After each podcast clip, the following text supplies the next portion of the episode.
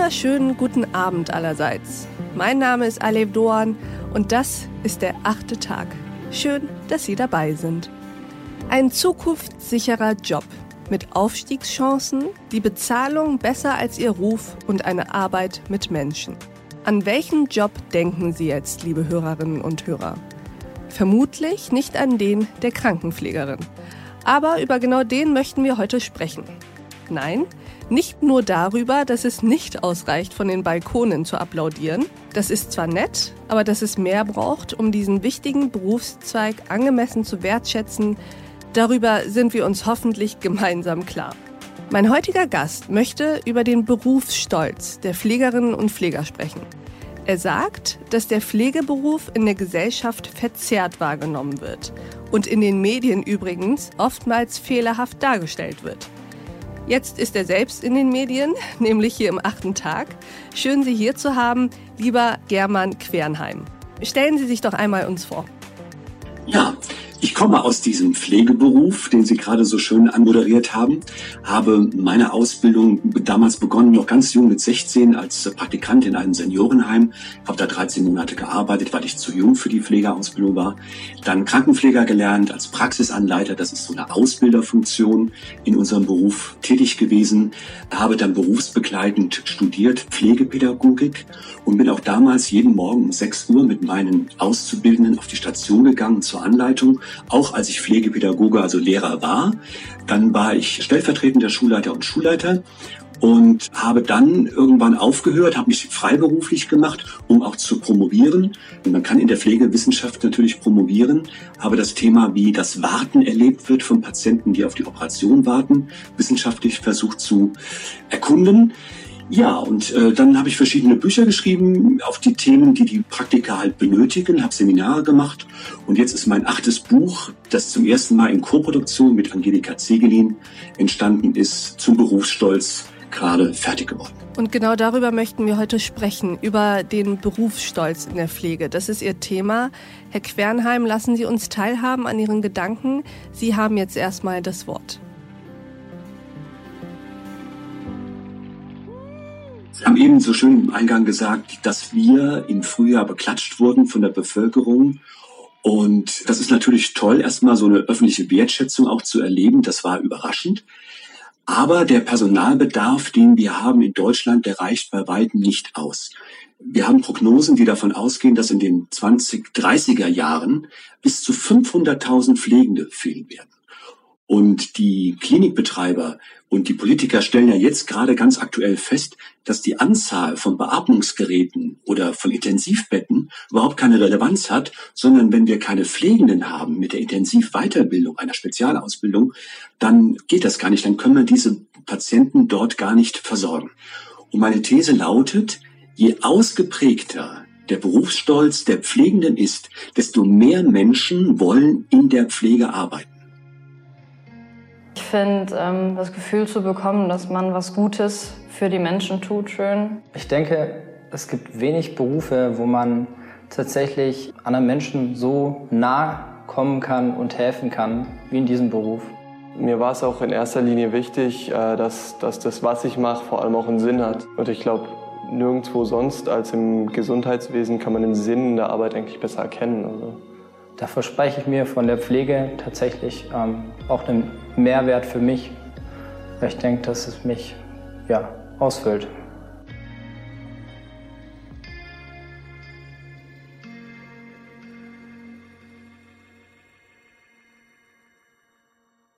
Aber aufgrund dieser miserablen Arbeitsbedingungen, die wir derzeit haben, können Pflegende nicht so arbeiten, man sagt ja State of the Art, wie sie das eigentlich gewohnt sind oder wie sie es gelernt haben. Es benötigt innere Überzeugungswerte, die inneren Werte in diesem Beruf, der ja ein Näheberuf ist mit der zwischenmenschlichen Interaktion. Und das Problem ist also, dass ich diese unzureichenden Ausbildungsbedingungen, die wir derzeit haben und die Anleitungsbedingungen, dass einfach Leute, die jetzt den Beruf mal testen wollen, Berufsfindungspraktikanten, ob sie ganz jung sind oder auch Menschen, die umschulen wollen, dass die oftmals dann das feststellen, so sieht das also in der Pflege aus, da fange ich doch gar nicht erst an. Oder Auszubildende, die ihre Ausbildung vorzeitig abbrechen oder wenn sie dann das Examen absolviert haben, ganz schnell wieder aus dem Beruf draußen sind. Und wenn diese Kontextbedingungen verbessert würden, dann käme es zu einer Vergrößerung des gesunden Berufsstolz bei den Betroffenen und der Pflegenachwuchsmangel würde sich ganz bedeutsam reduzieren.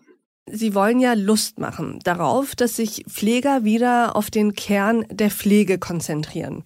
Und diese Basis interessiert mich jetzt erstmal. Was ist denn eigentlich dieser Kern vom Kern der Pflegearbeit? Wie würden Sie das in Ihren Worten beschreiben? Es ist ein Näheberuf, den wir haben. Und das bedarf einer kognitiven Überzeugung, Emotionen und einer gewissen Haltung.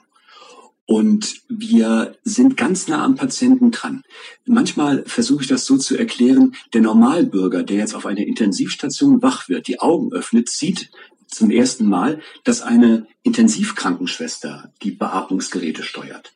Und er oder sie wundert sich vielleicht, warum macht das kein Mediziner oder der Arzt, der zur Visite kommt für zwei, drei Minuten. Ja, der Arzt ist dann natürlich auch verantwortlich für die Therapie, aber die Pflege ist 23 Stunden und 57 Minuten da, ist permanent dabei, versucht den Patienten wieder in den Zustand auch zu bekommen, dass er seinen Alltag bewältigen kann. Und diese Alltagsbedeutung ist oftmals der Allgemeinbevölkerung gar nicht so klar. Erst wenn sie selbst mal krank wird, wenn sie merken, sie kennen das vielleicht auch, sie haben sich eine Hand verletzt oder sogar gebrochen und die rechte Hand oder die linke Hand ist jetzt in Mitleidenschaft, dann merken sie, welche Folgen das Ganze hat. Und dann merkt man, dass Pflege ein ganz wichtiger Punkt ist. Und Florence Nightingale, die bekannte Begründerin, internationale Begründerin der Verberuflichung des Pflegeberufs, hat gesagt, Pflege ist Science and Art. Nursing ist Science and Art. Und die beschreibt es, dass wir also in den Beruf Chancen haben, zur tiefen persönlichen Erfüllung mit dem Patienten in Kontakt zu kommen. Sie haben, Herr Quernheim, Ihr Buch Berufsstolz in der Pflege genannt, ein Mutmachbuch. Ist es denn überhaupt möglich, den Stolz einer Branche von außen zu stimulieren? Ist also Stolz nicht eigentlich etwas, das intrinsisch, also aus dem Innern des Einzelnen heraus entsteht und gefühlt wird? Berufsstolz gehört mit zu den intrinsischen Faktoren. Motivatoren, aber er geht verschütt. Verschütt durch diese diversen Arbeitsbedingungen von außen. Die Leute starten mit einer starken Motivation, anderen Menschen helfen zu wollen. Und dieses Helfen wollen verleitet sie dazu, dass sie beispielsweise auch immer wieder einspringen. Und manche Arbeitgeber nutzen das auch und sagen, ihr könnt doch jetzt die Patienten hier nicht hängen lassen. Ihr könnt doch nicht streiken. Ja? Und wir haben versucht, in diesem Buch an dieser intrinsischen Motivation anzusetzen und der Ethikkodex, der vom ICN, das ist der Weltbund der Pflegerinnen und Pfleger, aufgestellt worden sind, nochmal mehr in die Mitte zu tun. Wenn Sie sich das so vorstellen können, international beispielsweise, spricht man von Advocacy. Das heißt, die Pflege ist die Anwaltschaft für die Patienten. Der Mediziner ist natürlich verantwortlich für die medizinische Therapie und Diagnostik. Der Kaufmann im Krankenhaus hat wieder die Zahlen im Kopf. Und die Pflege hat ganz originär die Bedürfnisse des Patienten im Sinn. Und das macht es auch so schwierig, sich dagegen anzusetzen. Und wenn jetzt diese beiden anderen Bereiche, Medizin und Kaufmann, entsprechend natürlich an einem Strang ziehen, bleibt die Pflege hinten auf. Und so wurden in den letzten Jahren sehr, sehr viele tausende Stellen in der Pflege abgebaut. Die Arbeitsbedingungen haben sich eklatant verschlechtert und die Pflegenden können gar nicht mehr das, was sie eigentlich machen wollten. Es gibt eine tolle Arbeit, die sagt, man wird dann richtig kühl innerlich. Man, man, man, man kühlt aus und sagt, ich kann gar nicht mehr. Das, wenn sie mich nur lassen würden, ich würde das ja gerne tun, aber man lässt mich ja gar nicht. Und irgendwann verliert man auch die Berufsmotivation und kommt in diesen Sektor rein. Und wir haben uns jetzt überlegt, was muss man tun, dass man diese Motivation wieder finden kann. Und wir haben die positiven Facetten des Berufs aufgeführt, haben also gesagt, welche Facetten gehören dazu? Ein Selbstwertgefühl, ein gesundes, dass man die Emotionsarbeit entsprechend auch bewusst einsetzt in der Ausbildung und im täglichen Prozess, dass man über die Pflege auch spricht, zum Beispiel bei diesen Dienstübergaben, dass wirklich auch faktisch darüber gesprochen wird, was wir hier beim Patienten machen könnten und dass wir uns auf die Bedürfnisse des Patienten einschießen und die gegenüber anderen Bereichen auch mit stark vertreten. Ich habe jetzt eine Frage, die vielleicht aus Ihrer Sicht etwas simpel gedacht wirkt. Ist es eigentlich wirklich so kompliziert mit dem Pflegeberuf? Muss man sich wirklich Konzepte überlegen und Bücher darüber schreiben? Oder brauchen die Pflegerinnen und Pfleger nicht einfach nur mehr Geld, also einen fairen Lohn und mehr Kollegen? Dass ein fairer Lohn hilfreich ist, ist klar. Auch das eklatante Missverhältnis zwischen der Altenpflege und der klinischen Pflege ist auf jeden Fall auszumerzen, das ist klar. Aber ja, es braucht manchmal Anschub von außen, um den Leuten etwas klarzumachen. Ich möchte Ihnen ein Beispiel erzählen. Der französische Filmemacher Philibert, ein ganz bekannter Dokumentationsfilmer, hat viele Preise bekommen, in, in Frankreich äh, sehr, sehr bekannt, ist 2016 mit einem Herzinfarkt in Notaufnahme eingeliefert worden. Er stand zwischen Leben und Tod und als er dann wieder bei Bewusstsein war und beobachtete die Pflegenden, wie sie mit ihm gearbeitet haben, stellte er sich die Frage, wie kann man sowas lernen? Und er war begeistert auch, wie die Pflegenden auf ihn eingegangen sind. Dann hat er gesagt, wenn ich das Ganze hier überlebe, mache ich einen Dokumentationsfilm darüber. Dann hat er Patienten auch befragt, ob er die Pflegenden, die ausgebildet werden, filmen darf, ob die Patienten bereit wären, da mitzumachen. Als die Patienten fragten, warum machen Sie den Dokumentationsfilm, sagte er, naja, um meinen Respekt gegenüber der Berufsgruppe der Pflegende zu zeigen, wie wertvoll diese Arbeit ist und wie toll das ist, wie selbstverständlich und wie nah sie mit uns arbeiten. Die Patienten sagten, natürlich machen wir dabei mit.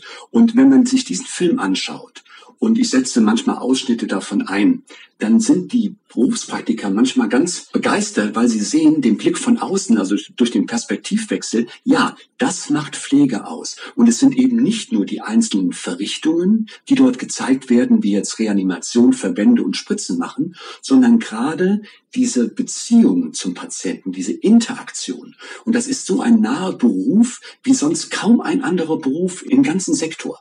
Und das ist so schade.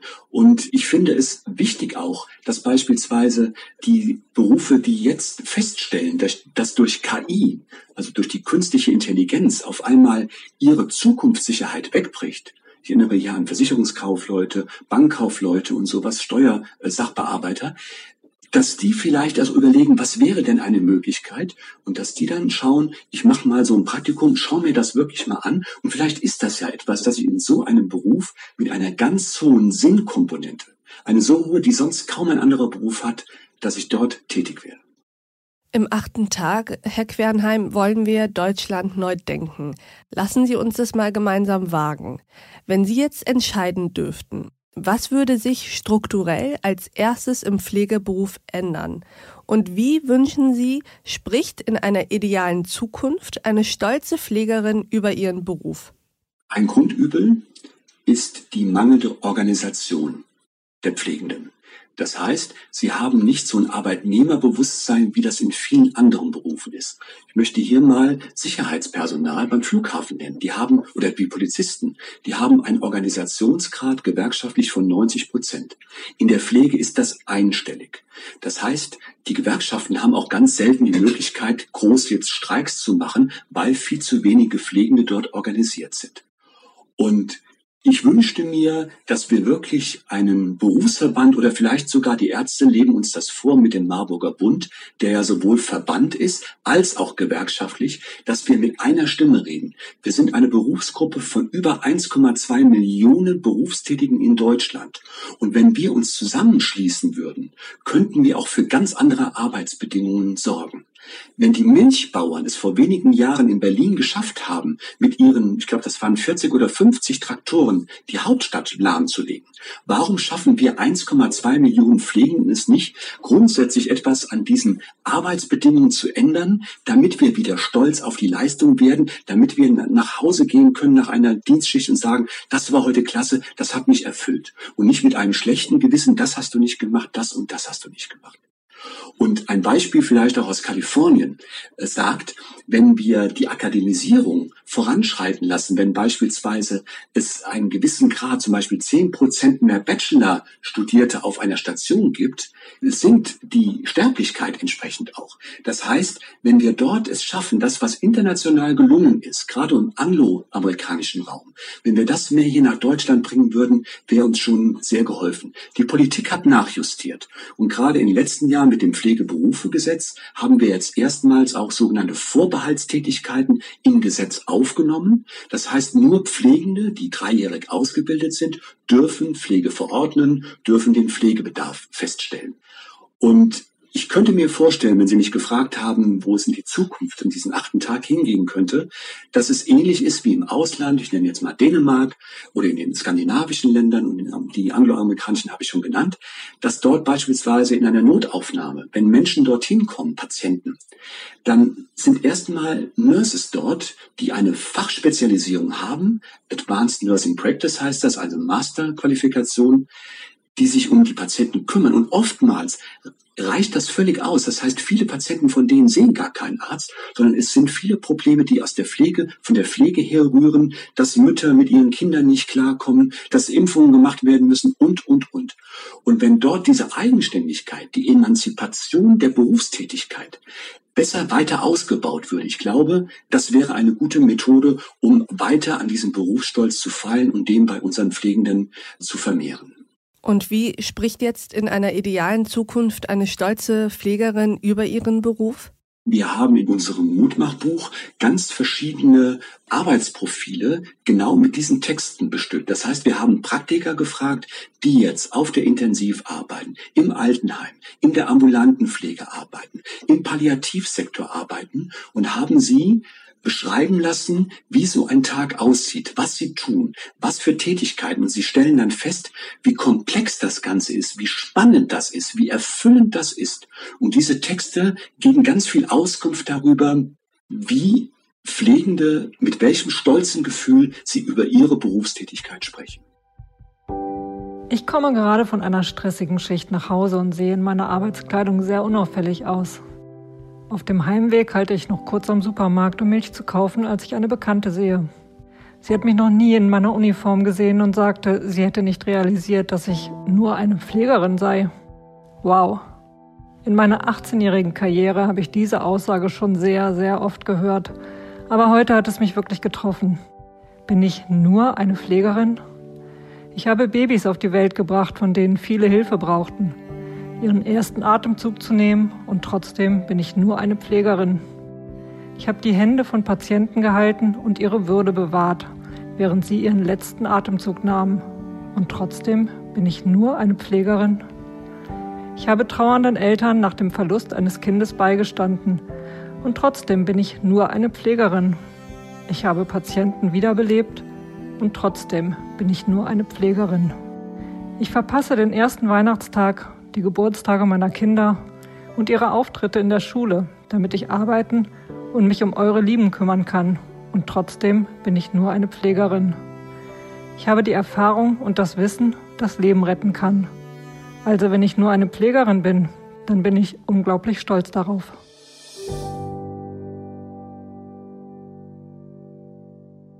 Vielen Dank, Herr Quernheim, dass Sie mit uns über dieses wichtige Thema gesprochen haben. Danke, dass Sie hier im achten Tag waren und auch für Ihr Interesse. Und es hat mir Spaß gemacht, mit Ihnen hier tätig zu sein.